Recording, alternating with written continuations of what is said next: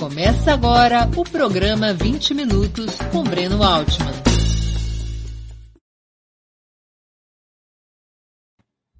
Bom dia. Hoje é 16 de abril de 2021. Está começando mais uma edição do programa 20 Minutos.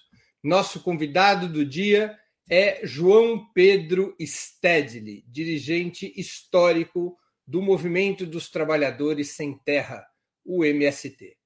Economista de formação, é um dos principais especialistas em questão agrária, além de ser um dos líderes da Via Campesina, a coalizão mundial dos movimentos de sem terra. Diz a lenda que gremista teria sido um bom jogador de futebol, mas não há provas categóricas a esse respeito. Essa conversa ocorre em uma data especial. Amanhã, 17 de abril, completam-se 25 anos do massacre de Eldorado do Carajás. Era uma quarta-feira, por volta das 16 horas. Cerca de 1.500 pessoas estavam acampadas na curva do S, naquela cidade do sudeste paraense.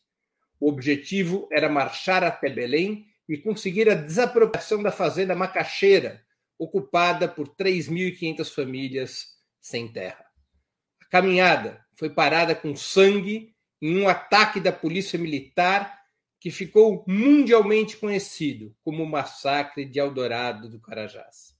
Um total de 155 policiais militares estiveram envolvidos na operação, que deixou 21 camponeses mortos, 19 no local do ataque e outros dois que faleceram no hospital. Perguntas ao nosso convidado poderão ser feitas através do YouTube ou do Facebook. Basta escrever na área de bate-papo dessas plataformas. Desde já, agradeço aos que participarem, especialmente aos que o fizerem, contribuindo com o Super Chat, se tornando membros pagantes do canal de Ópera Mundi no YouTube ou fazendo uma assinatura solidária em nosso site. Ou tudo isso junto e misturado a imprensa independente e Opera Mundi precisam do teu apoio para se sustentar e se desenvolver. Bom dia, João Pedro. Muito obrigado por aceitar nosso convite. Uma honra a oportunidade dessa conversa, ainda mais em uma data tão especial. Bom dia, Breno. Bom dia a todos que nos acompanham. Que sei que o teu canal é um grande formador, talvez até um grande educador político da nossa militância, que sempre trata temas relevantes dos problemas do nosso povo, dos desafios da esquerda e dos movimentos populares. Então, estou muito contente também de poder compartilhar contigo essa hora de conversa, espero todos nos acompanhem e apreciem. João Pedro, qual o impacto político e histórico que teve o massacre de Eldorado dos Carajás sobre a luta pela terra e a resistência ao neoliberalismo no Brasil? Foi impressionante, emblemático. Eu acho que foi, inclusive, o fim do ciclo das lutas pela terra no modelo de reforma agrária clássica. A reforma agrária clássica, que aqui no Brasil teve o melhor projeto com Celso Furtado, no governo Jango, apresentado num grande comício na Central do Brasil, dia 13 de março, ele tem como natureza fundamental o desenvolvimento do mercado interno e das forças produtivas. E, portanto, se realiza numa aliança entre a burguesia industrial e os camponeses. Bom, o, o MST surgiu com essa filosofia, com esse programa de uma reforma agrária clássica. Conquistar a terra, dividir o latifúndio e desenvolver o país. Quando a burguesia nos comete aquele massacre, ela coloca uma pá de cal, digamos, com alto custo, da inviabilidade de uma reforma agrária clássica no Brasil. É, nós só fomos entender isso com o passar dos anos, né? E aí, então, depois de 10, 15 anos, o MST, inclusive, teve que ajustar o seu programa e nós, com muito debate, construímos, então, um programa que chamamos agora de Reforma Agrária Popular. Por outro lado, aquele massacre, como foi filmado, talvez tenha sido o primeiro massacre de camponeses filmado, teve um impacto mundial. E a menina que filmou, inclusive a repórter do SBT, foi ameaçada de morte. Teve que sair do Pará. Eu cheguei a conhecê-la aqui em São Paulo, porque daí a SBT transferiu ela aqui para São Paulo. Tivemos algumas conversas assim muito cuidadosas, porque a mão do latifúndio e da direita é impressionante.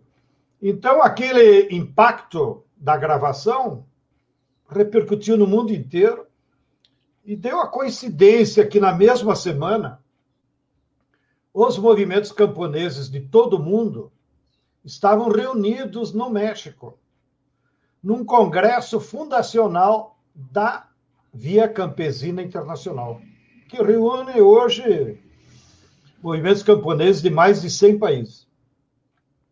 Bom, eles também impactados com aquela notícia, então, em Congresso, decretaram 17 de abril o Dia Internacional da Luta Camponesa, que agora é celebrado ao longo desses 25 anos que celebramos é, amanhã.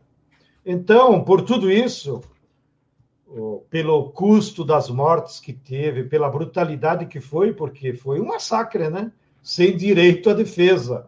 Né? Um dos meninos, inclusive, eu não posso em todas as tribunas denunciar. O mais jovem deles tinha 18 anos, recém-completado. Tinha recém saído de uma escola regional nossa, lá no Maranhão, que a diretora era Maria Goretti, que você conhece, Breno. Depois ela foi transferida aqui para a INEF.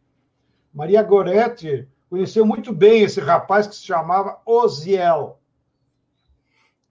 E Osiel, um jovem de 18 anos do Pará, era um dos agitadores, né, daquelas figuras que emergem no meio do povo, e muito jovem, muito ousado, né? Era o que gritava as palavras de ordem, era o que mantinha o acampamento e a marcha animados. Até porque naquela época nem tinha carro de som, era no gogó mesmo. E o Oziel foi logo identificado pela polícia, prenderam ele no asfalto, né? Fizeram ele ficar de joelho e mandavam então ele gritar: grite aí, viva o MST, a luta é para valer. E a cada grito que ele dava, eles com coronhadas né? iam massacrando ele, de maneira que ele foi torturado e morto na frente de todos, numa ação assim estúpida daqueles policiais que até hoje estão impunes. Mas como tem inferno para todos, algum dia eles terão que pagar. João Pedro. Câmbio... Perdão. Pode completar, perdão. Não, eu, uh, nós temos que combinar aqui um jeito. Quando eu termino, eu digo câmbio. Não, não, não, fica tranquilo. Eu presto atenção, eu presto atenção. Tá bom, então é contigo. A violência no campo, tanto a miliciana dos latifundiários com seus jagunços, quanto a do Estado, decaiu desde então? Notem, o latifúndio por si só é violento. Ninguém consegue ter 10 mil hectares trabalhando. Então, como disse Dom Pedro Casaldáliga, em homenagem a Thelma Araújo, que está nos acompanhando e que foi uma grande amiga do Dom Pedro, Dom Pedro dizia: toda cerca é injusta, iníqua. Porque se alguém bota cerca é para excluir, né? E nenhum latifúndio, dizia ele também, é fruto do trabalho. Ninguém compra 10 mil hectares porque trabalhou. Lá, tá bom, 200 hectares, 500 hectares. Nós sabemos, sobretudo aqui no Sudeste, Sul, existe, digamos, uma pequena burguesia agrária que vai acumulando terra com base na produção. Mas lá na fronteira agrícola, na Amazônia, que é o caso de Carajás, todas as fazendas são invasão de terra pública, quando não é de terra indígena. Não? Então, o latifúndio é iníquo e é violento, porque ele sabe que tem que proteger aquela propriedade privada que foi acumulada com base numa distorção social. Bom, então, há essa violência física, que é manter a sua propriedade privada, que, como você disse, ele pode exercer com seus jagunços, que é uma tradição brasileira, né? que vem lá desde o capitão do mato, lá, e que aqui na cidade se transforma nos milicianos. É a mesma, é o mesmo padrão de comportamento. E tem a violência que os latifundiários mais espertos utilizam o Estado, tá? seja é, pelos seus laços diretos que eles têm com os quartéis locais, seja pelas ilações políticas que eles têm com os governadores do Estado, etc. e tal. Bom, é, é, é essa violência física de assassinato, de perseguição, é, a partir do governo Lula e Dilma, como mudou a conjuntura política, se arrefeceu. Então, nós vínhamos, digamos, até o governo Lula, de uma média de 100 assassinatos por ano, né? quase dois assassinatos por semana, e com alguns massacres, né? como Corumbiara, eh, Carajás. Né? E nos últimos tempos, então, por conta dessa mudança que houve, nós caímos para 30 assassinatos por ano, né? ainda que toda a vida deve ser preservada. E agora, com esse governo insano do Bolsonaro, a violência física mais cruel, digamos assim, ela está sendo praticada agora como suporte para o avanço do capital sobre os bens comuns da natureza, sobre áreas indígenas, sobre área quilombola, sobre áreas públicas. Então, as populações que estão sofrendo mais agressões, que às vezes não é assassinato, mas é tiro, é ameaça, é tortura, é prisão, são os povos indígenas e os povos quilombolas. Então, nos últimos quatro ou cinco anos, aumentou muito as mortes dessas populações que vivem lá, digamos, na fronteira agrícola, aonde o capital tem interesse de se expandir a sua propriedade privada. E por último, eu não posso deixar de comentar que há também na sociedade brasileira capitalista extremamente desigual. O Brasil e a África do Sul são as duas sociedades mais desiguais do mundo. Então, há um padrão também de violência invisível contra os pobres e contra os trabalhadores. Então, quando o agronegócio aplica agrotóxico e envenena os seus trabalhadores, ou envenena as crianças numa escola, isso é uma violência que não aparece, mas é tão grave quanto um assassinato. Ou a violência que os prefeitos insensíveis fecham uma escola de ensino fundamental no meio rural. E olha, nos últimos 10 anos foram fechadas 24 mil escolas fundamentais. 24 mil? 24 mil escolas fundamentais, 2 mil por ano. Quem é que fez isso? O prefeito. A responsabilidade é deles. Qual é a lógica que está na cabeça deles? Eles querem poupar dinheiro daquele, do Fundeb, que vem do governo federal, para sobrar para suas maracutaias. Então, é claro que uma escola no meio rural ela é mais cara do que na cidade. Porque, em geral, os professores não querem morar lá, então tem que pagar um adicional, porque é mais caro pagar merendeira lá. E, às vezes, a escolinha tem 25 alunos. Não?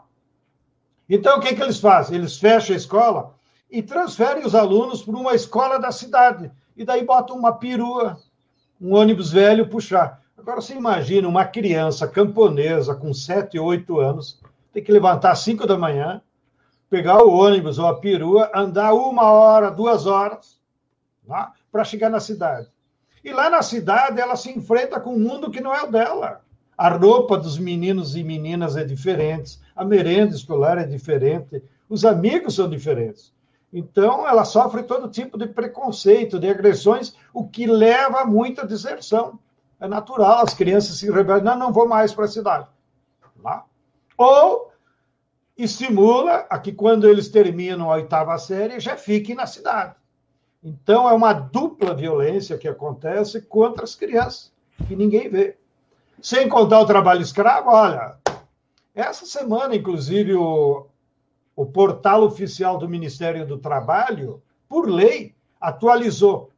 No último ano, 2020, em plena Covid, eles, os fiscais do Ministério do Trabalho, com a proteção da Polícia Federal, encontraram trabalho escravo em 67 fazendas e libertaram 1.600 trabalhadores de trabalho escravo no ano 2020. E isso já nem repercute, né? Ninguém soube, sai lá no portal, né?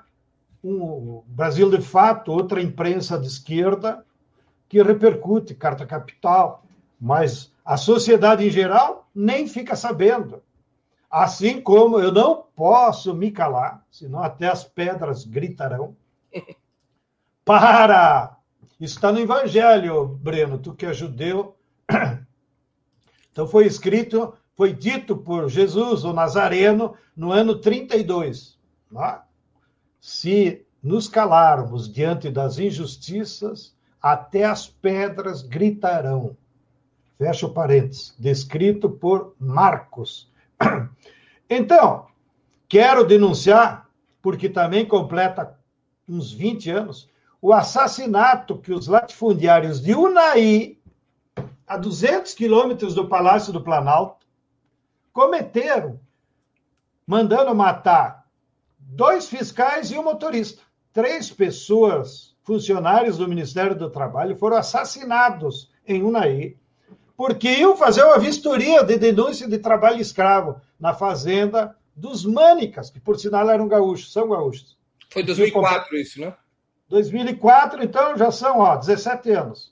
Pois, o sujeito, o, os dois pistoleiros confessaram que foram contratados pelo Mânica.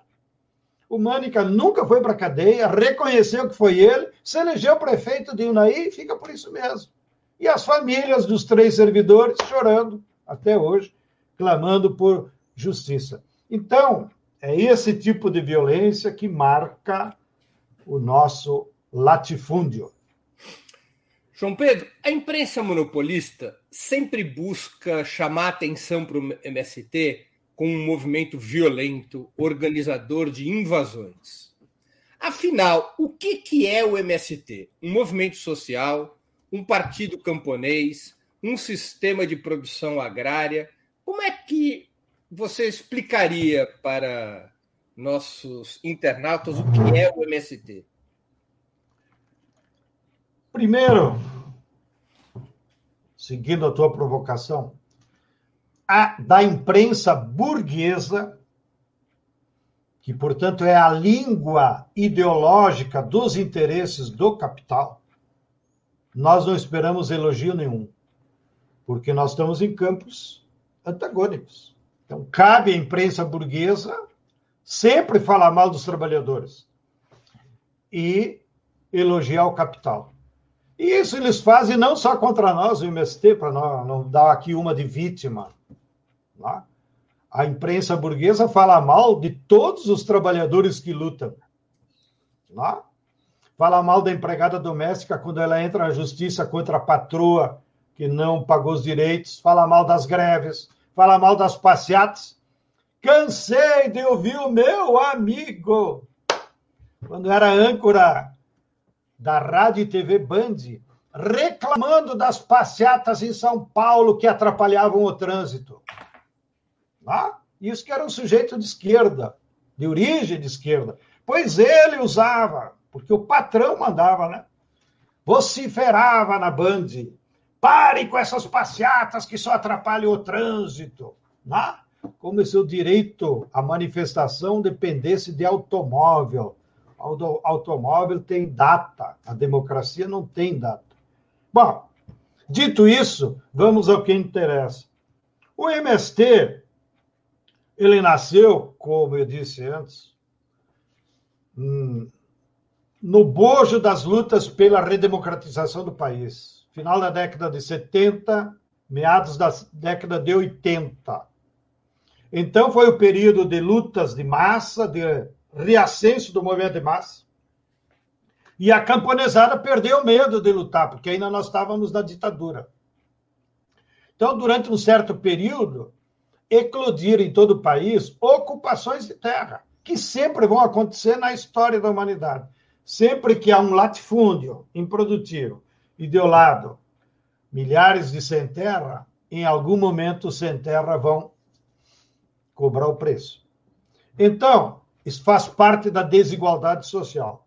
Daí surgiu o movimento como um movimento de luta pela terra, para resolver os problemas das famílias, de emprego, de alimento, de moradia, de espaço. Porém, à medida que nós fomos avançando e organizando o movimento em territórios chamados assentamentos, lá no assentamento se reproduz as necessidades da sociedade. Você precisa organizar a escola, você precisa organizar a luz elétrica, você precisa organizar o transporte, você precisa organizar a juventude com a educação. Né? Enfim, então o movimento começou, para atender a necessidade da sua base, ampliar o seu leque de atuação. E nós fomos nos organizando em setores, em atividades. Né? e fomos adequando o nosso programa, que não bastava lutar pela terra. Tá? Então, hoje, nós estimulamos como prioridade absoluta nas nossas áreas produzir alimentos, tá? alimentos para suas próprias famílias. Então, imaginem, nós temos um milhão de famílias assentadas no Brasil inteiro. 500 mil estão sob influência do MST outras só, 500 Só, só, só para esclarecer uma coisinha aqui para os nossos internautas. Acampados quer dizer quem está lutando e esperando pela terra, está num, num acampamento provisório. Assentada quando já eh, está ocupando terras que passaram para a reforma agrária. É isso? É isso. Te agradeço, porque inclusive nas escolas de jornalismo eles não ensinam isso. E as não. perguntas que os jornalistas nos fazem são absurdas. Então, acampado, como diz o nome, o cara está lá acampado, em barracas, lona preta, como se vê, né? em geral na beira das estradas ou dentro de uma fazenda. E aí está armado o conflito. Esse conflito só se resolve quando o governo, aplicando a lei, desapropria aquela área ou outra qualquer, e então assenta a família. Divide o latifúndio e entrega um lote de terra para cada família a família assentada, então se transforma um camponês produtivo. Tá? Então, hoje nós temos 500 mil famílias que já conquistaram terra e que estão sob influência, organizadas em diversos níveis, no MST. E nós temos outras 500 mil famílias que também conquistaram terra, mas com outros movimentos, ou em geral em projetos de colonização na Amazônia. Então, é, nesses projetos de colonização, também como estão lá perdidos na Amazônia, é, o nível organizacional é mínimo.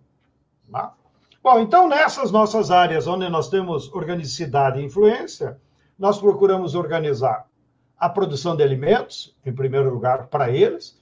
Então, ninguém assentado passa fome, né? Que ele produz para si mesmo.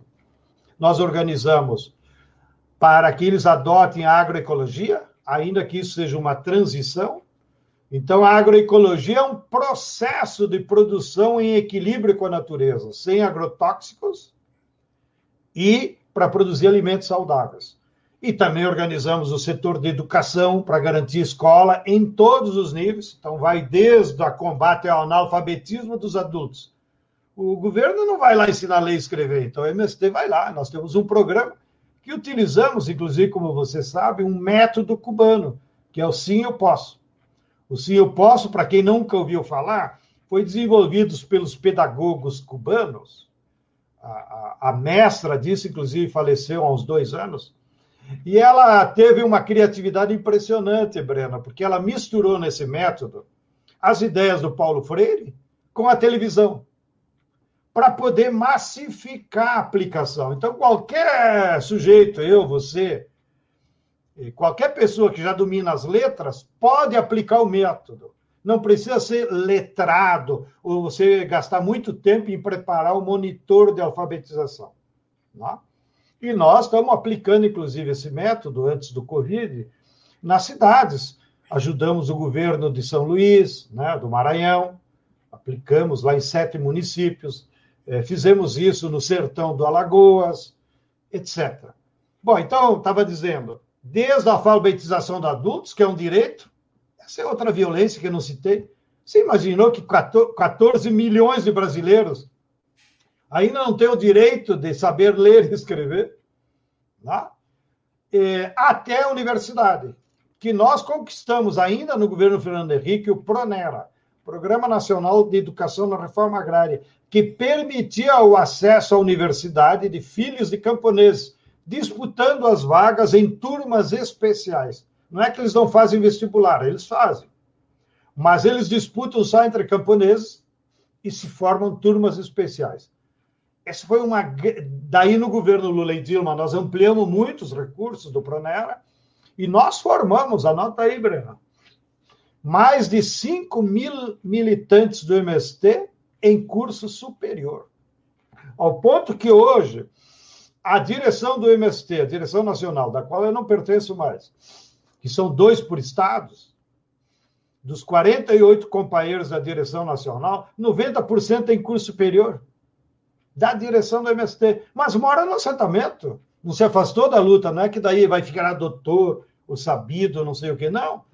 E, e, alguns deles, inclusive, já estão no mestrado, outros no doutorado, e isso é necessário né, de desenvolver o conhecimento.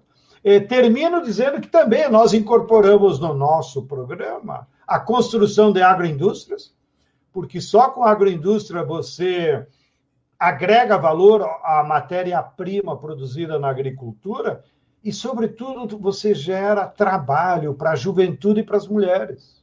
Tá?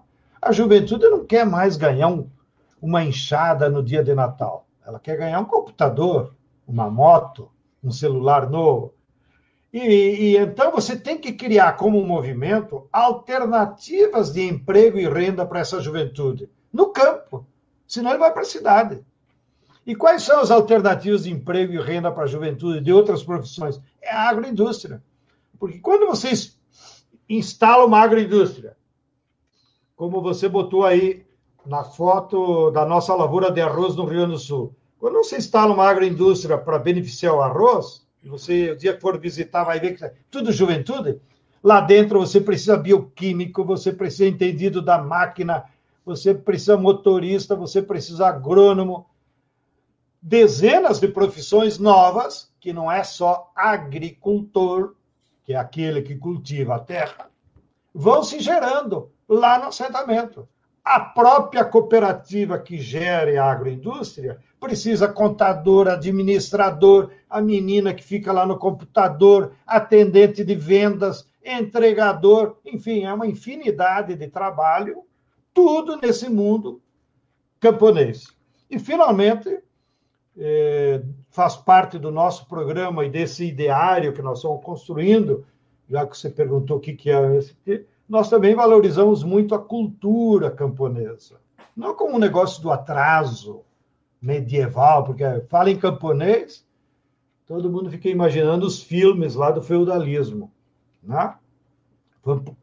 Camponês é uma classe social que perdura em vários modos de produção, inclusive no socialismo. Em Cuba tem camponês, na, na China tem camponês, na Rússia tem camponês. Né? Bom, então nós valorizamos muito a cultura no sentido do bem-estar da vida. Então, desenvolver a música, as artes, o teatro, né? é, a culinária, que pouca gente se dá conta, a riqueza da culinária brasileira. E eles têm tudo lá, né? Porque são eles que produzem os alimentos. Então, eles podem desenvolver uma culinária fantástica sem maiores custos, camarada Breno. Qual tem sido a política do MST durante a pandemia, João Pedro? Ontem ainda nós fizemos uma assembleia com toda a militância do MST. Tinha mais de mil companheiros, e claro, cada link, depois eles reproduzem, né? Vamos imaginar que tinha mil assentamentos conectados. E, a, e o quadro é muito grave. Porque no início, como toda a sociedade, nós achávamos, vai passar, vai passar, vai vir a vacina.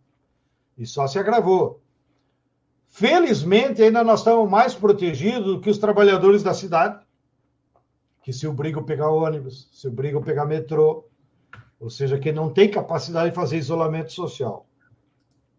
Na base do MST, é possível trabalhar na roça e manter isolamento, né? Só vai com a tua família. Mas quando tu vai para a cidade, ou às vezes vem, que é o maior problema que nós estamos enfrentando, os familiares da cidade, apavorados com o Covid, estão indo nas áreas de assentamento visitar e ficar lá para se proteger. Mas vindo, eles trazem o Covid. Então nós já perdemos 109 militantes, né, companheiros do MST nas nossas áreas, né? Alguns mais idosos, mas também alguns jovens. Perdemos mulheres grávidas, né, que pegaram o Covid no hospital e acabaram falecendo. Então, nós estamos muito preocupados com essa situação, porque ela agora chegou com mais força nos assentamentos. Então, na reunião de ontem, que foi uma assembleia virtual, nós acordamos com toda a militância, além de nos somarmos à campanha das frentes, que é vacina já para todos e todas, auxílio de emergência, seja para a cidade, seja para o campo, e o fora Bolsonaro, que é necessário, nós vamos adotar uma política interna de controle maior para evitarmos maior contaminação. E trouxemos, inclusive, na Assembleia, a secretária de Saúde de Araraquara, que era para vir o Edinho junto, ele acabou não podendo, e veio a secretária. E ela explicou com, com muita didática os passos que eles deram na política em Araraquara, que é uma cidade grande, né? 300 mil habitantes, e eles salvaram vidas. Né? E, e ela explicou, então, pararam 15 dias, quais foram as políticas complementares que a prefeitura fez, e parou de morrer gente em Araraquara. Tá? Mas também ela nos explicou: eles colocaram barreira na entrada da cidade. Só pode entrar em Araraquara agora quem apresentar o testado de vacina, ou eles fazem na hora aqueles exames rápidos.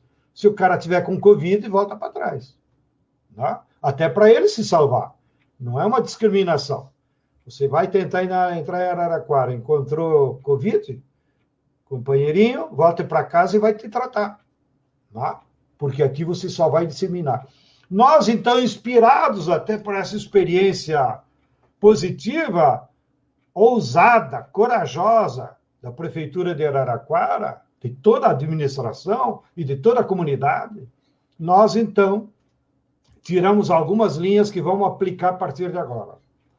Terminadas as celebrações do dia 17, nós vamos decretar parada total pela vida em todos os assentamentos do MST, de 17 a 30 de abril. Ninguém vai para a cidade, ninguém vai para a feira, ninguém vai em reunião nenhuma, nem aniversário, nem coisa nenhuma. Isolamento total. Segunda coisa, ajudar os vizinhos, né? Onde tem sintoma, para se ajudarem. Porque nós temos também muitos médicos do MST que se formaram em Cuba, se formaram na Venezuela, o que se formaram aqui no Brasil, que trabalham no SUS. Então, mas moram em assentamento, então eles podem ajudar a dar uma atenção maior no aconselhamento. Porque lá, na base do assentamento, também chega muito zap dos bolsonaristas, indicando cloroquina, indicando que a vacina chinesa, você pega o vírus do comunismo. Ah, se cesse, né? E, e, e, e também como medida complementar, manter algum tipo de controle, não deixar entrar estranho no assentamento.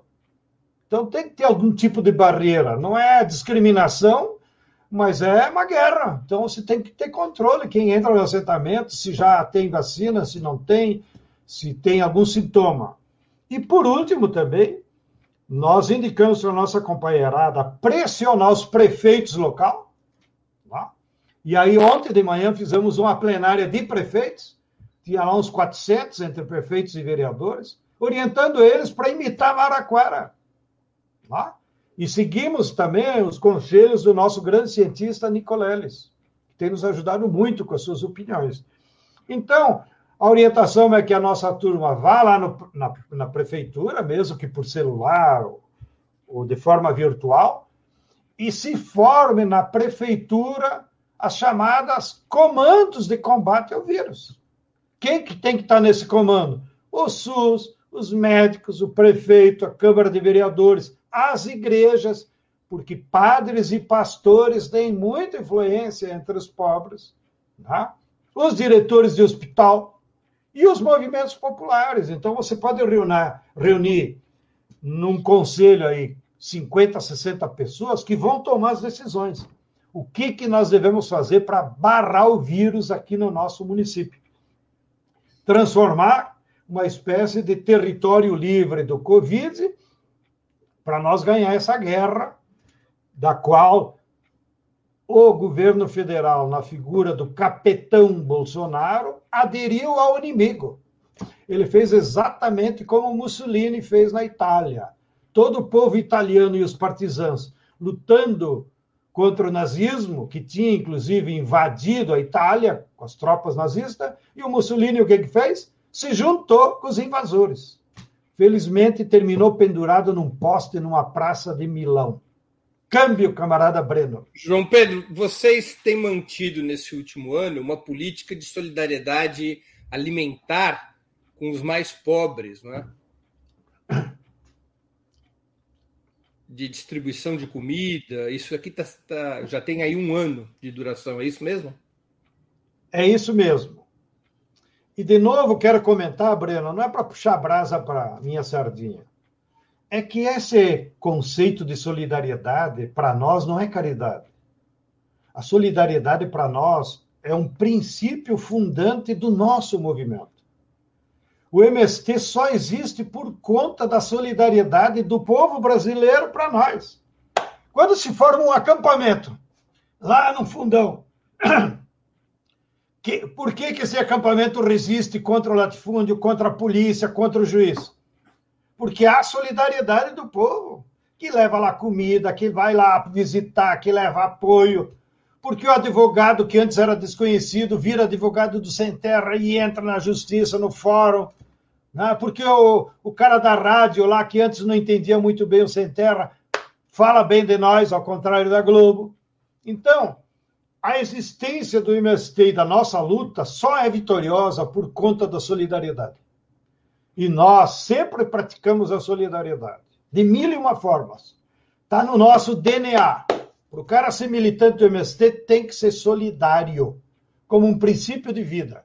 Só é possível construir uma sociedade justa e fraterna, como sonhamos no socialismo, se ela for fundada na solidariedade entre as pessoas. Portanto, quando vem o Covid, ou quando lá no município tem uma enchente, ou qualquer problema, automaticamente a base do MST se mobiliza em solidariedade. Tá? Portanto, foi natural essa mobilização, essa convocatória que nós fizemos lá por abril do ano passado, quando aí nós vimos que era perigoso mesmo, nós conclamamos, fizemos uma assembleia tipo a de ontem, pessoal, agora a nossa tarefa é praticar a solidariedade. E como vamos fazer? Produzindo alimentos e levando esses alimentos para as comunidades mais necessitadas, lá da beira da cidade. Então, vocês conhecem bem a cidade da onde moram, escolhem os bairros aí mais empobrecidos e levem comida para lá. E assim todo mundo fez. Né? Mesmo agora, dia 7 de abril, que era Dia Mundial da Saúde, nós se envolvemos numa jornada mundial pelo direito à vacina e à saúde, o nosso balanço foi que houve entrega de alimentos, Breno, para em 129 municípios.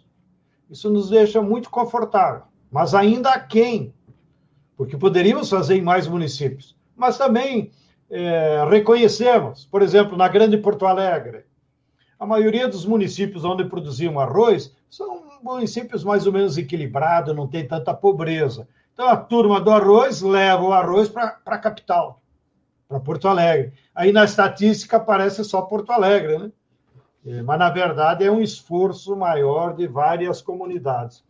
E nós estamos muito satisfeitos, primeiro porque quem pratica solidariedade são pessoas felizes, né?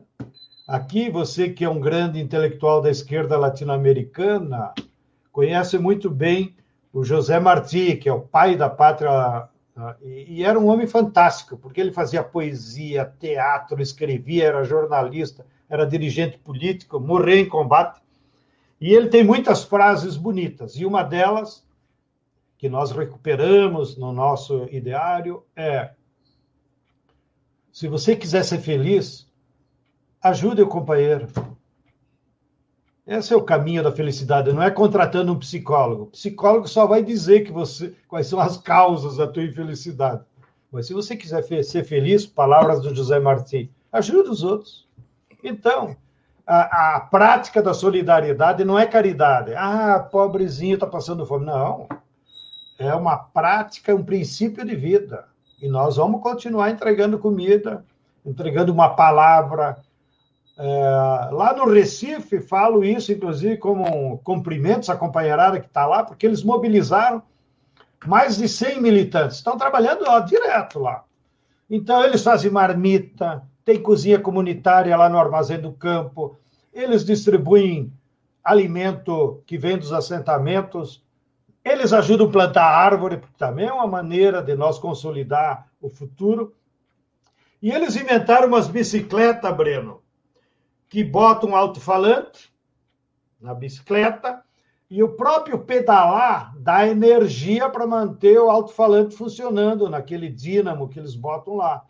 Então, eles botam umas fitas que não precisa a pessoa ir gritando, a pessoa vai pedalando pelos bairros das favelas e a fita vai dando orientação. Lave as mãos, use gel, evite isolamento e também fazem um trabalho de ir de casa em casa, que o governo não faz.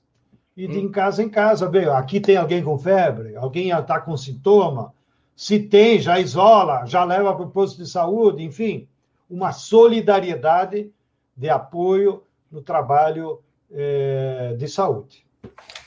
João Pedro, os críticos de direita sempre tratam de subestimar a agricultura familiar e a reforma agrária, por muitos desses críticos considerada uma mera política social, quando muito. Qual é o impacto da reforma agrária e da agricultura familiar na economia do país, afinal?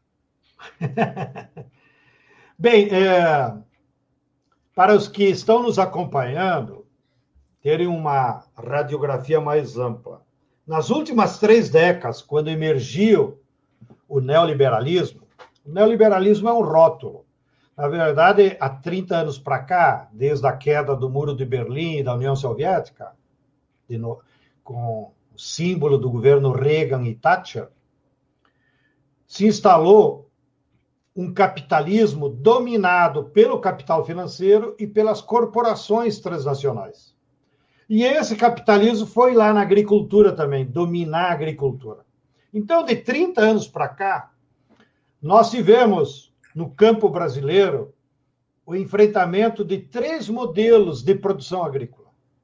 O primeiro modelo é do latifúndio atrasado, que ele acumula capital só se apropriando dos bens da natureza. Ele não produz nada.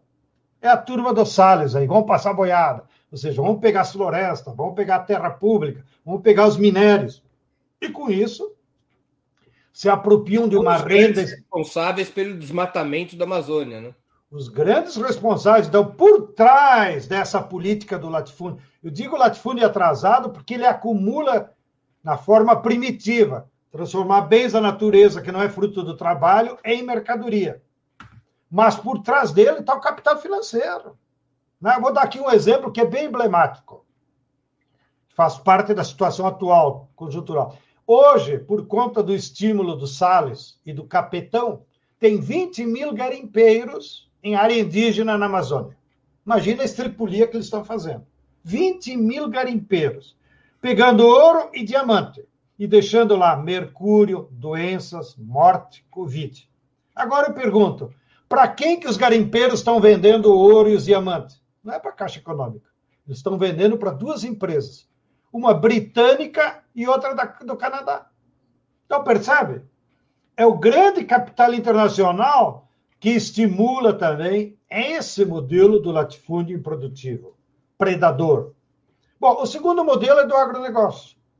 O agronegócio, que é o que domina a agricultura brasileira, ele domina o quê? Ele produz commodities agrícolas. Commodity agrícola não é alimento. É uma mercadoria padronizada para o mercado externo. Então, eles estão ganhando muito dinheiro, tanto pela taxa de câmbio. E no Brasil, especialmente soja e carne. Soja, carne, milho e algodão. Aí o açúcar, por conta da cana. Então, é cinco produtos. Só que, inclusive, quem fica com a renda maior dessa exportação não é o fazendeiro. Nós temos cálculos baseados nos estudos da Conab. O fazendeiro fica com uma renda de 12% de toda a riqueza agrícola. 67% vai para as corporações transacionais que vendem para ele o adubo, a máquina, não? e 15% fica com a empresa que vende o produto. Porque o produtor de soja, ele tem que entregar para alguém a soja. E ele vai entregar para cinco multinacional, para a ADM, para a Dreyfus, para a Monsanto. Não? não é ele que vende a soja. O único grande fazendeiro esperto, que é ele mesmo que vende a soja, é o Maggi. Mas é porque ele tem 250 mil hectares de soja. Então ele tem um volume suficiente para ofertar para um comprador, mesmo que seja a COFCO da China ou a própria Bayer. Ele Bom, nem precisava ele... ter governado o Mato Grosso. O tamanho de terra dele já é um estado. É, mas ele utilizou os direitos dele do estado, porque ele não comprou 250 mil hectares com o trabalho, né? Então, de algum lugar saiu esses 250 mil hectares. Bom, então, o modelo do agronegócio, ele produz riqueza. Só que não é uma riqueza para o povo brasileiro. Inclusive, que pouca gente sabe, com a lei Candir, da época do Fernando Henrique Cardoso, portanto, durante esses 30 anos, eles nunca pagaram imposto. Eles estão isentos pela lei de, de Candir de imposto de exportação. Então, nós voltamos ao pré-capitalismo. Você explora a natureza, vende para o mercado externo e não tem nenhum compromisso com a sociedade com o Estado. Né? E eu sempre uso o exemplo, o, o, o, tem um município lá no norte do Mato Grosso que é o maior produtor mundial de soja. Todo município só é soja. Então, olha, maior produtor mundial de soja. Né? Bom, só que nos índices de bem-estar social, o IDH, ele está no Brasil em 1.676 lugares. Ou seja, então, para que, que aquela riqueza da soja serve para quem? Não é para o povo. Tá? É para as multinacionais.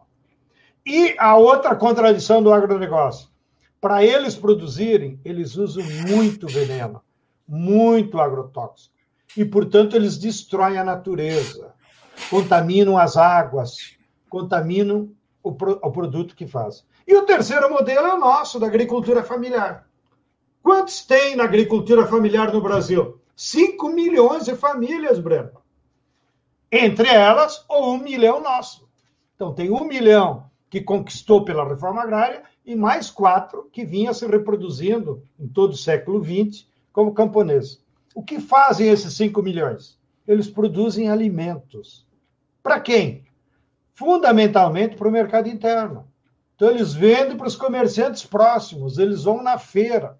E, claro, tem um setor desse campesinato sobretudo aqui no sul, que produz também para exportação.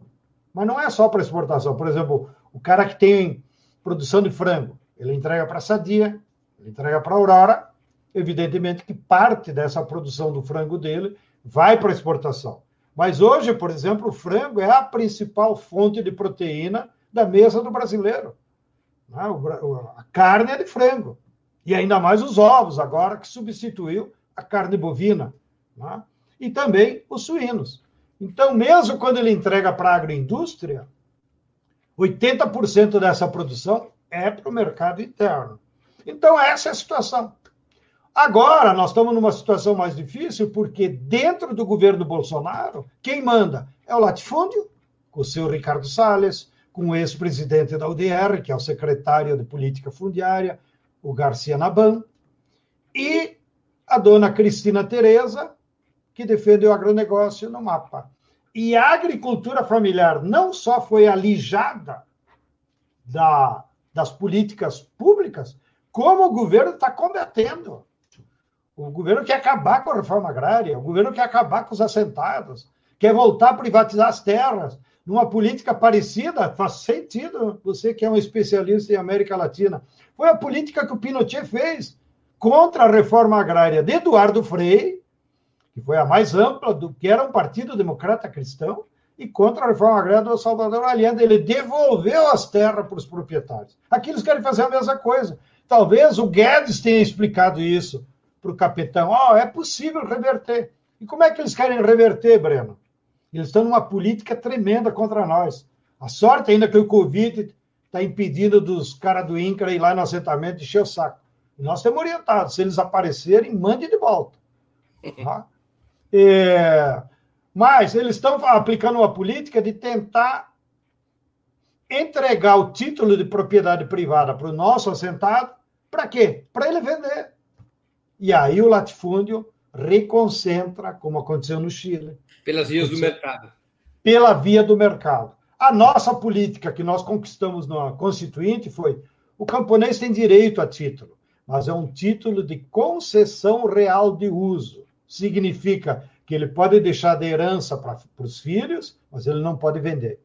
Porque aquela terra foi fruto da luta da reforma agrária, não é uma mercadoria qualquer. As cooperativas oriundas da reforma agrária, da luta pela terra, são eficazes e sustentáveis ou, como dizem os economistas neoliberais, são um fracasso? Nós estimulamos a cooperação agrícola. Ou seja, você tem que se ajudar na produção econômica. Então, nós temos todo tipo de associações.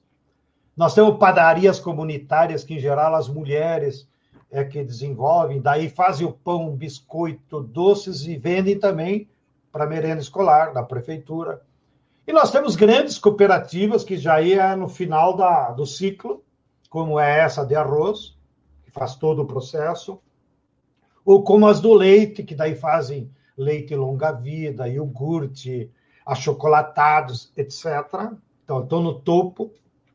Ou a nossa fábrica de suco de uva, que produz lá 3, 4 milhões de litros de suco de uva por ano, e ela ganhou a medalha no ano passado do melhor suco de uva orgânico das Américas.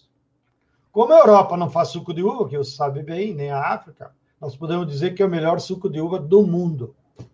Tá? Bom, então essas cooperativas que estão no topo de toda a cadeia, elas usam preceitos empresariais. Elas têm que organizar o trabalho na forma de escala, elas têm que qualificar os trabalhadores, que em geral são assentados, né? Enfim, elas têm que atuar como empreendimentos que consigam sobreviver pelas leis de mercado. Nós não podemos cair na ilusão. Né? E, é, e, felizmente, nenhuma delas foi à falência. Ao contrário, todas elas estão muito bem situadas, até porque o Covid ajudou a revelar. A grande mercadoria do futuro, que esperamos não seja mais mercadoria, é o alimento. E essa é a nossa vantagem do nosso modelo e das nossas cooperativas em relação ao agronegócio e ao latifúndio, porque eles não produzem alimentos. Você viu algum, algum caminhão do latifúndio distribuir comida aqui em Nilópolis? Você viu algum caminhão da Fazendeirada em Mato Grosso, que é o maior produtor mundial de soja, distribuindo comida na favela de Cuiabá? Não. Quem foi lá fomos nós. Né? E a população está olhando isso. Então, a grande contradição do modelo do capital, né, que a, os, os, os jornalistas burgueses vão ter que morder a língua, é que eles nem produzem alimentos, e eles, quando produzem commodities, é agredindo o meio ambiente. E isso terá consequências imediatas. Vou dar um exemplo que eu li essa semana no Valor. Estão citando os jornalistas burgueses. Você sabe que São Paulo é o maior produtor mundial de laranja? Na forma do agronegócio. Então, existem dezenas, centenas de fazendeiros com o monocultivo da laranja. Esses fazendeiros entregam para três empresas processar laranja, formam o suco concentrado, cutrale, suco, e essas três grupos entregam para a Coca-Cola e a Pepsi-Cola, que levam para o mercado mundial como suco concentrado. E aí, eles lá nos países importadores fazem o que querem com o suco. Tá?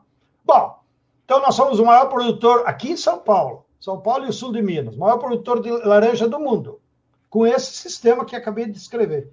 Esse ano caiu 30% a produção de laranja. Ué, por quê? A notícia revela por causa das mudanças climáticas que houve. Portanto, as agressões ao meio ambiente que os fazendeiros do, da pecuária e da soja estão fazendo no Mato Grosso, está rebotando aqui nos fazendeiros da laranja. No... E isso demonstra como um modelo é insustentável. Outro exemplo: 95% de todos os insumos que o agronegócio usa, de fertilizantes e agrotóxicos, são importados. Nós importamos 20 milhões de toneladas por ano. Eu fico brincando. Se algum navio desses furar o pneu, já não tem insumo para o agronegócio brasileiro. Está a dependência deles. Então, depois do Covid, depois dessa crise profunda que é do capitalismo, o que vai emergir é a agricultura familiar. O que vai emergir é a valorização da produção de alimentos, é? na forma agroecológica. Daí que a reforma agrária será fundamental para precisamente pegar aquelas áreas de latifúndio improdutivo, predador, e transformar em áreas de produção de alimentos. João Pedro, os governos de Lula e Dilma representaram avanços importantes na direção dessa reforma agrária popular? O governo Lula e Dilma, pegando aquela radiografia que eu montei, eles foram contra o latifúndio. Então, eles combateram o latifúndio, com medidas, com leis. Né? Quando a gente fala governo Lula e Dilma, é o aparato estatal, que aí envolve Congresso, envolve o Poder Judiciário. Então, como eu disse, naquele período houve um combate ao latifúndio, o que permitiu, inclusive, diminuir o índice de violência do latifúndio contra nós, contra os povos indígenas, etc. Porém, o governo Lula e Dilma ainda tiveram uma ilusão de conviver com o agronegócio e com a agricultura familiar. Então, os dois modelos estavam no governo. Para o agronegócio, eles deram o Ministério da Agricultura. Lembre-se, Roberto Rodrigues, que é o principal intelectual do agronegócio, foi nosso ministro. Depois, o Maggi foi nosso ministro, é o maior produtor de soja do mundo. Né? Mas também tinha o MDA, para cuidar dos assuntos da agricultura familiar. Então, era um governo de conciliação de classes. E eles diziam isso. Para nós, o ideal é que se desenvolva o agronegócio e que se desenvolva a agricultura familiar. Ainda que em termos de número de assentamentos, por incrível que pareça, isso demonstra que não depende de um governo, mas depende da correlação de força. Nós conquistamos muito mais áreas no governo Sarney e no governo Fernando Henrique o governo Fernando Henrique até impactado pelo massacre de Carajás. Então, o sangue daqueles mártires resultou em muitos assentamentos pelo Brasil lá fora. Então, em número, o governo Lula e Dilma ficaram aquém, inclusive, dos outros. Mas no governo houve essa conciliação entre os dois modelos. Agora, como eu disse, o governo Bolsonaro, então, tirou a agricultura familiar, fechou a MDA e trouxe de volta o latifúndio como parte do Estado é, brasileiro. Então, eu acho que no governo Lula e Dilma. Bolsonaro, o Bolsonaro acabou com a conciliação de classe. Acabou com a conciliação de classes, agora é só os capitalistas. Eu acho que houve também um amadurecimento da esquerda, do PT. Né? Falo da esquerda em geral. Aproveito aqui, já que você fez uma, uma entrevista há pouco tempo com ele, então, para fazer uma crítica pública. O papel do Aldo Rabelo no governo. Um desastre. Que ele, como presidente da Câmara, fez tudo o que os ruralistas queriam. Ele protegeu o latifúndio ao mudar o Código Florestal. Ele foi que abriu as porteiras para a boiada do Salles agora passar. Então, o senhor Aldo Rebelo tem culpa no cartório da história, porque ele foi um artífice da entrega dos bens da natureza para o latifúndio, e não para a reforma agrária ou para o povo em si. E olha, ele era do Partido Comunista do Brasil. Felizmente saiu, para pelo menos não envergonhar mais o PCdoB. Tá? Fecha o parênteses, para aclarar de que se tratava. Então, eu espero que agora a esquerda, com mais madura, mais experiente, se dê conta. O nosso problema com o agronegócio não é de tamanho de fazenda. Aqui no Brasil, tu pode conviver com um fazendeiro que tenha mil hectares. E todos os camponeses terem terra também porque nós somos um país continental. O nosso problema com o agronegócio é do modelo. Eles não podem ter mil hectares e continuar sendo monocultores, continuar só produzindo commodities. Eles têm que produzir alimentos. E não podem mais usar agrotóxico, porque o agrotóxico envenena, mata a biodiversidade, contamina as águas, contamina os produtos. Então não pode usar agrotóxico. Aí um doido tipo esse que aparece na tela, como o Ricardo Salles, pode dizer, mas isso é impossível. Em mil hectares você adotar agroecologia. Nós chamamos como testemunha um deles, o empresário capitalista Paulo Diniz. Ele abandonou as corridas de Fórmula não sei o quê, pegou a família dele e reorganizou duas fazendas que a família tinha monocultoras de cana. O João Paulo Diniz, o filho do Abílio Diniz. O filho do Abílio Diniz, da rede de supermercado aí. Depois que ele sofreu um acidente e a mulher dele também parece que é bem consciente, eles pegaram duas fazendas do pai, que era só monocultivo de cana, o agronegócio aí típico. Foram para lá, se juntaram com agrônomos da agroecologia e transformaram essas duas fazendas, uma de mil hectares e a outra de 600 hectares, em agroecologia. Antes ninguém trabalhava lá, agora moram nas fazendas deles, Breno. 60 famílias. Agora tem escola para os filhos dos trabalhadores. Agora eles produzem mais de 15 produtos, tudo na forma de agroecologia em mil hectares. Então eu espero, e, e eu vivo citando o exemplo do Paulo Diniz, na fazenda dele lá, uma das fazendas se chama Toca, que me faz lembrar o restaurante Toca eh, que era que frequentávamos aqui, aqui em Perdizes. Que frequentávamos aqui em Perdizes. Então, por isso que eu não esqueço, a fazenda toca. Então, lá ele produz laranja, ele produz agrofloresta, ele produz gado de leite, ele produz hortaliça, ele produz cenoura em mil hectares. E dá vida boa para 60 famílias, que antes era só o pai dele. Então, eu sempre elogio o Paulo Diniz, é, não por sua vocação capitalista, mas porque ele vai ser o testemunho nosso para, no futuro, nós fazer essa transição do agronegócio para fazendas agroecológicas. E ele é a prova de que é possível você utilizar as técnicas de produção agrícola agroecológicas em grande extensão. Assim como nós utilizamos com arroz lá no Rio Grande, nós produzimos 600 mil sacos de arroz orgânico. Não? Só que em vez de botar ureia importada do Afeganistão, como fazem os nossos vizinhos, sabe como é que nós substituímos a ureia no arroz orgânico, Breno? Tu que é um cidadão urbano, com urina de vaca. Então nós captamos lá na no nosso produção de leite a urina das vacas, que elas geralmente urinam na hora de ordenhar. Então captamos a urina, misturamos com água, porque é muito forte de ureia a, a urina da vaca, e distribuímos no arroz. Então, olha que tá, tá, técnica agroecológica todo camponês pode usar e não precisa importar ureia do Afeganistão, como está chegando aqui no Brasil. João Pedro, deixa eu ir. Nós estamos já estourando o nosso tempo. Eu preciso te fazer algumas perguntas da política geral. Ontem, 15 de abril, Ontem, 15 de abril, o STF confirmou a anulação das sentenças contra Lula e o manteve elegível. Na tua opinião, o que, que isso representa na atual situação política do país? Ontem eu vibrei, fui dormir assim, feliz, porque tivemos duas vitórias. A diretoria do Grêmio teve coragem de dispensar o Renato bolsonarista carioca, de treinador do Grêmio, que era a minha luta de dois anos. Porque é um fanfarrão mentiroso.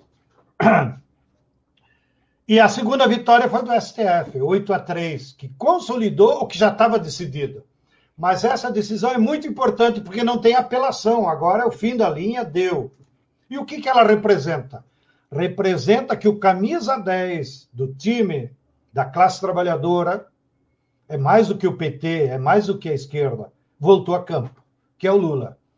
É como se o nosso Messi, o nosso Maradona, o nosso Garrincha voltasse a campo. Então isso representa e que alterou o Pelé. Porque eu não gosto do Pelé. O Pelé aderiu à ideologia capitalista. O Pô, Garrincha ele é bem não. melhor do que todos esses que você citou. Pode ser melhor, pode ser melhor, mas ele nos traiu, ele mudou para outro lado, então eu não posso citá-lo. Ele vai ser sempre o 10 do time dos ricos. Eu quero um 10 do time da classe trabalhadora. Tá? Mas te agradeço a lembrança, porque foi de raiva mesmo. Eu gosto muito mais do Garrincha, do Didi, eh, da época dele, do Rivelino, do, do Tostão, né? que foi um jogador muito inteligente. Bom, então a volta do Lula, agora consagrada pela última instância, transforma ele no principal jogador do nosso time. E ainda que as eleições estejam longe, e ainda que antes de 2022 nós temos três tarefas unitárias de todas as forças populares, que é acelerar a vacina para todos e todas, quebrando a patente, inclusive como o próprio Lula defende. Auxílio de emergência logo, juntar os 600 reais por mês, e tem dinheiro para isso e o auxílio de 2.500 por família camponesa para produzir alimentos. E o Fora Bolsonaro. Então, nós temos tarefas imediatas, urgentes, antes do 22. E esperamos resolvê-las o quanto antes. Bom, e lá em 22, então, a alteração de correlação de força se alterou. E o Lula vai expressar de novo a unidade da esquerda. Notem, quando o Lula não tinha os direitos, se lembra quantos oportunistas já estavam por aí fazendo live dizendo: eu estou no banco de reserva, se me chamarem eu entro. Doidos para ser candidato, governador, senador, gente sem expressão. Porque, como me disse uma vez o Plínio de Arruda Sampaio numa reunião com o Lula, quando tentamos convencê-lo a que ele saísse candidato em 98. O Lula não queria ser candidato. E o Lula disse para nós na reunião: o, o, o Plínio, João Pedro, eu não vou ser candidato porque eu sei que vou perder. O Fernando Henrique está com tudo. Aí o Plínio disse para ele: o povo precisa de líder, não de candidato. E o líder tem que estar presente em todas as batalhas. Então, o único líder que nós temos com força de unir o povo é o Lula. E, e por isso que ele vai usar um papel fundamental daqui até 22, o papel de líder. O líder é aquele que consegue unificar corações e mentes. É aquele que, como fez Moisés, já que nós dois somos religiosos, a terra prometida é para lá, ó. Vamos ter que atravessar ó, o Mar Vermelho, que é o STF, mas depois vem a terra prometida. Então, esse é o papel do líder, é indicar qual é o caminho. Mas claro que isso depende muita luta, luta de massas. E eu tenho convicção que depois do Covid e da vacinação em massa, nós vamos entrar, Breno, num novo período da luta de classe no Brasil de reascenso do movimento de massa. Tem até uma, uma, pergunta de um espectador aqui nosso, que contribuiu com o Superchat, é, que eu quero te colocar. É do José Roberto e da é um, é um casal, aparentemente. José Roberto e Kátia Marina. Bom. Bom Jesus, eu tenho que colocar os óculos.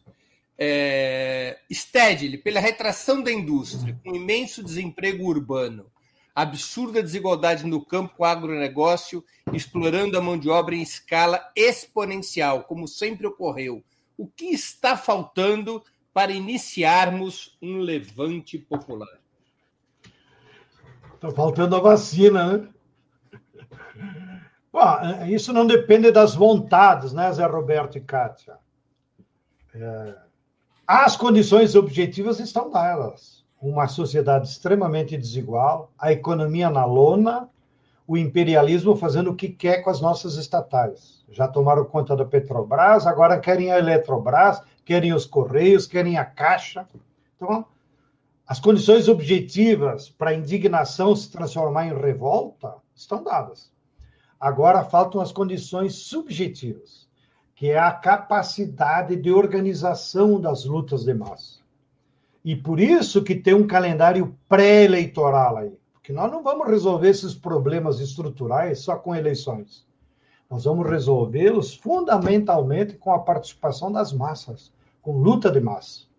A sorte é que nós estamos num país muito rico, com muitas riquezas, um país continental, com 120 milhões de trabalhadores.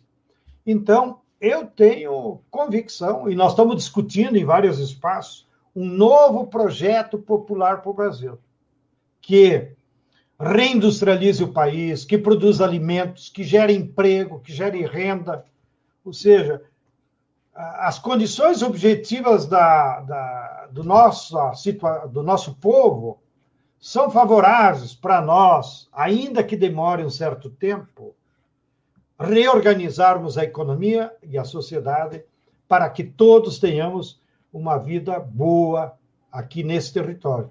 Agora, isso vai depender das lutas de massas e da vontade política, de assim que vier a vacina, todos os movimentos, sindicatos, centrais, né, os partidos de oposição, de esquerda, nos empenharmos na organização do povo para que o povo lute por essas mudanças. Você tem insistentemente defendido uma frente de esquerda entre partidos e movimentos para construir uma alternativa contra o Bolsonaro e o neoliberalismo. Quais deveriam ser, em tua opinião, as principais tarefas de um novo governo de esquerda?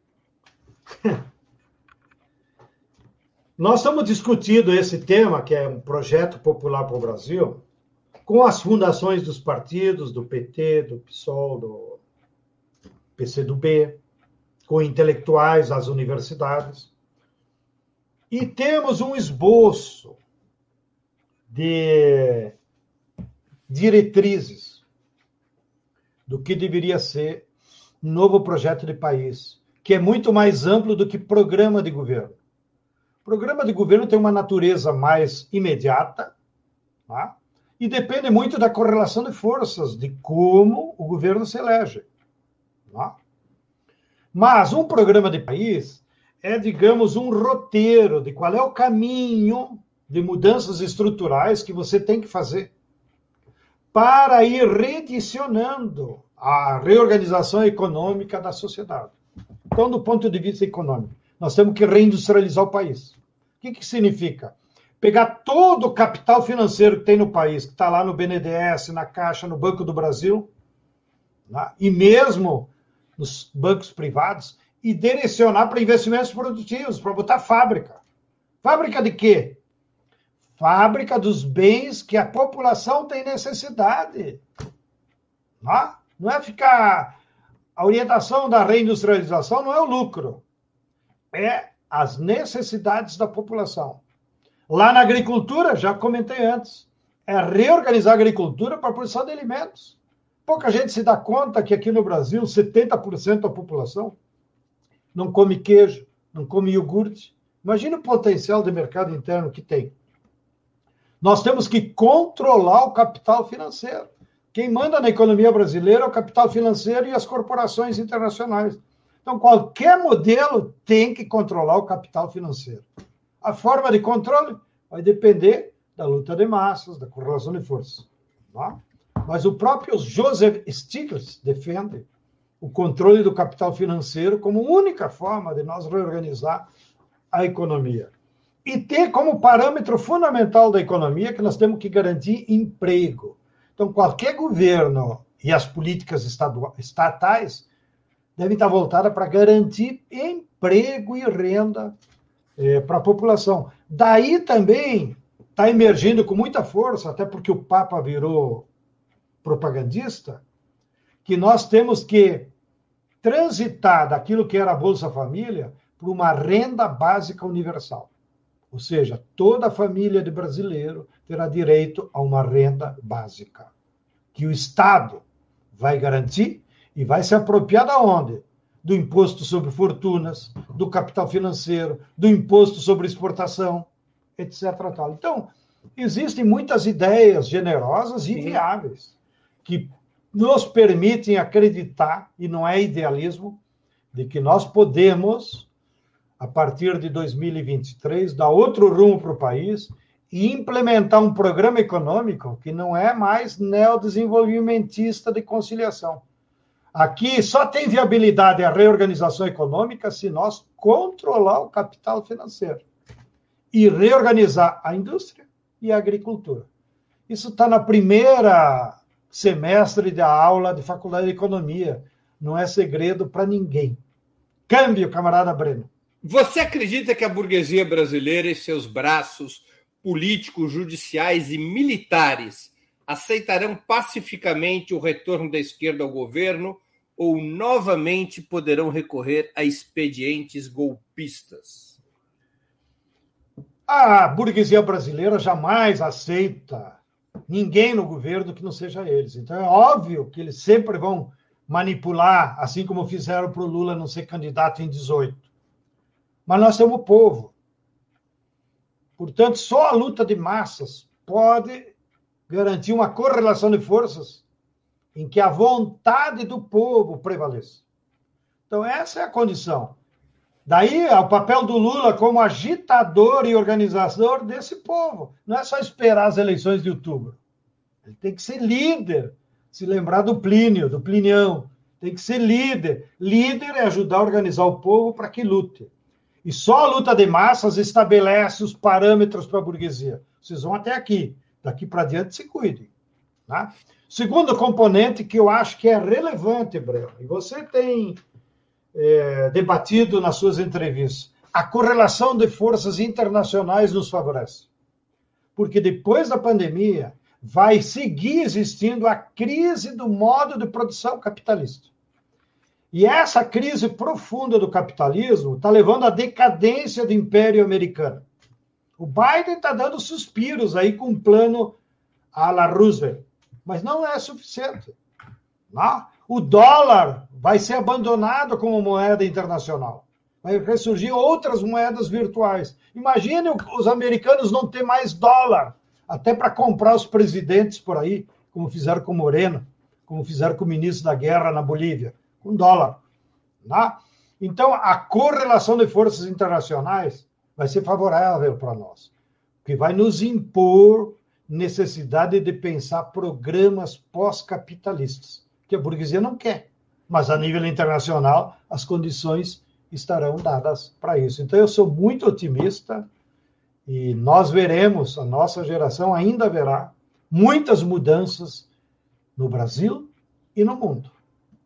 João Pedro, desse ponto de vista de enfrentar a burguesia e sua resistência a governos de esquerda, o que fazer de diferente para impedir que um eventual governo de esquerda tenha o mesmo destino que o ciclo petista anterior? Há lições a aprender com outras experiências latino-americanas? Claro, mas são lições históricas, não precisa copiar de manual, nem fazer autocrítica. Sem povo organizado não há mudança estrutural. Povo organizado ele tem que estar nucleado e ele está sempre pronto para se mobilizar. Nisso, acho que o Lula, na sua intuição de classe operária, tem isso presente, porque eu cansei de ouvir ele dizer lá do Palácio: pessoal, pressionem, que sem pressão não funciona. Mas os nossos setores de esquerda, no sindicato e nos movimentos populares, preferiam a negociata, puxar o saco. Achavam mais fácil agradar o chefe do que lutar. Nós mesmos do MST fomos, às vezes, isolados, porque nós nunca abandonamos a autonomia e a luta. No primeiro ano de governo Lula, nós botamos 250 famílias, 250 mil famílias acampar para pressionar o governo pela reforma agrária. Mas outros setores não fizeram isso. Então, eu acho que, como esquerda, espero que já tenham aprendido.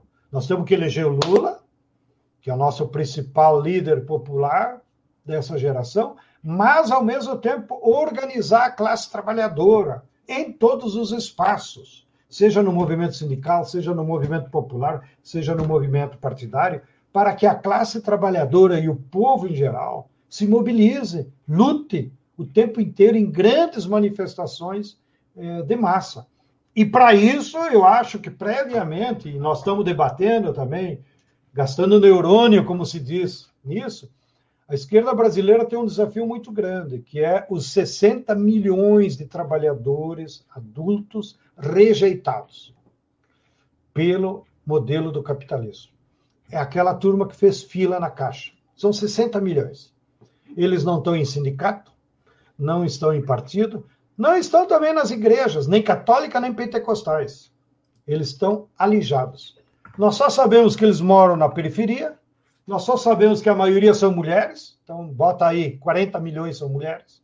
Nós só sabemos que são jovens e nós sabemos que a maioria deles são negros. Então tem o tema do racismo que é candente. Tá? Então a esquerda tem que criar vergonha, parar de ir lá visitá-los para pedir voto. A esquerda tem que transformar esse povo em esquerda. Eles é que têm que agarrar nas suas mãos o seu destino e lutar por mudanças estruturais da sua condição de vida. Porque, mesmo depois do Covid, o capitalismo não vai dar mais emprego para eles. Vai oferecer só a bicicleta e a moto, o app aí. Né? E, e olha, é uma massa enorme de 60 milhões de trabalhadores, um potencial transformador. É o segundo país da América do Sul. O primeiro é o Brasil. O segundo é os rejeitados do Brasil, 60 milhões. E isso depende de nós. Nós é que temos que organizá-los para que eles lutem. Tá? E é essa um pouco a tarefa, Breno, até estou comentando, é, que aquelas ações de solidariedade, de entregar comida, no nosso modo de ver como o MST, é uma tentativa de nos reconectarmos com essa população que mora na periferia da, da, da cidade, que são trabalhadores, né? e que ninguém organiza, ninguém conscientiza. Né? Nós precisamos botar Paulo Freire neles, nesse centenário do nosso grande mestre. Câmbio, Breno. Uma pergunta decisiva, que nós agora estamos encerrando a entrevista. Você tem esperanças com o Grêmio ainda nessa década? Estão falando que vai contratar o Nunes, que era do Corinthians.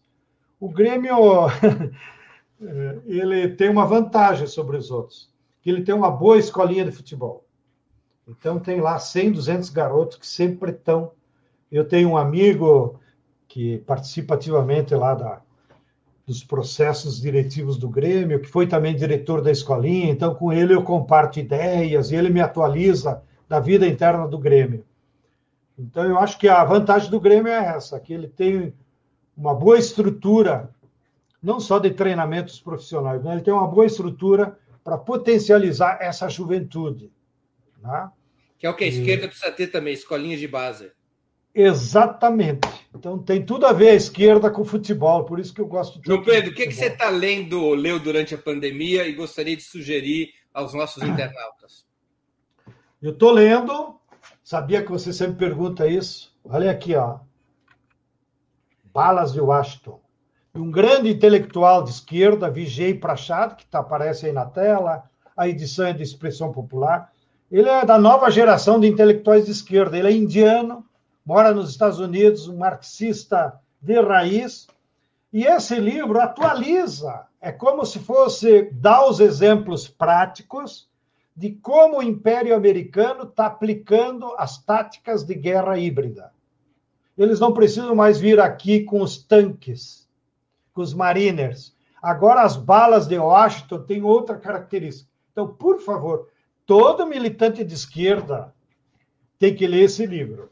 E nós temos uma editorial da Alba Movimento em Buenos Aires, também já editaram em espanhol. Né?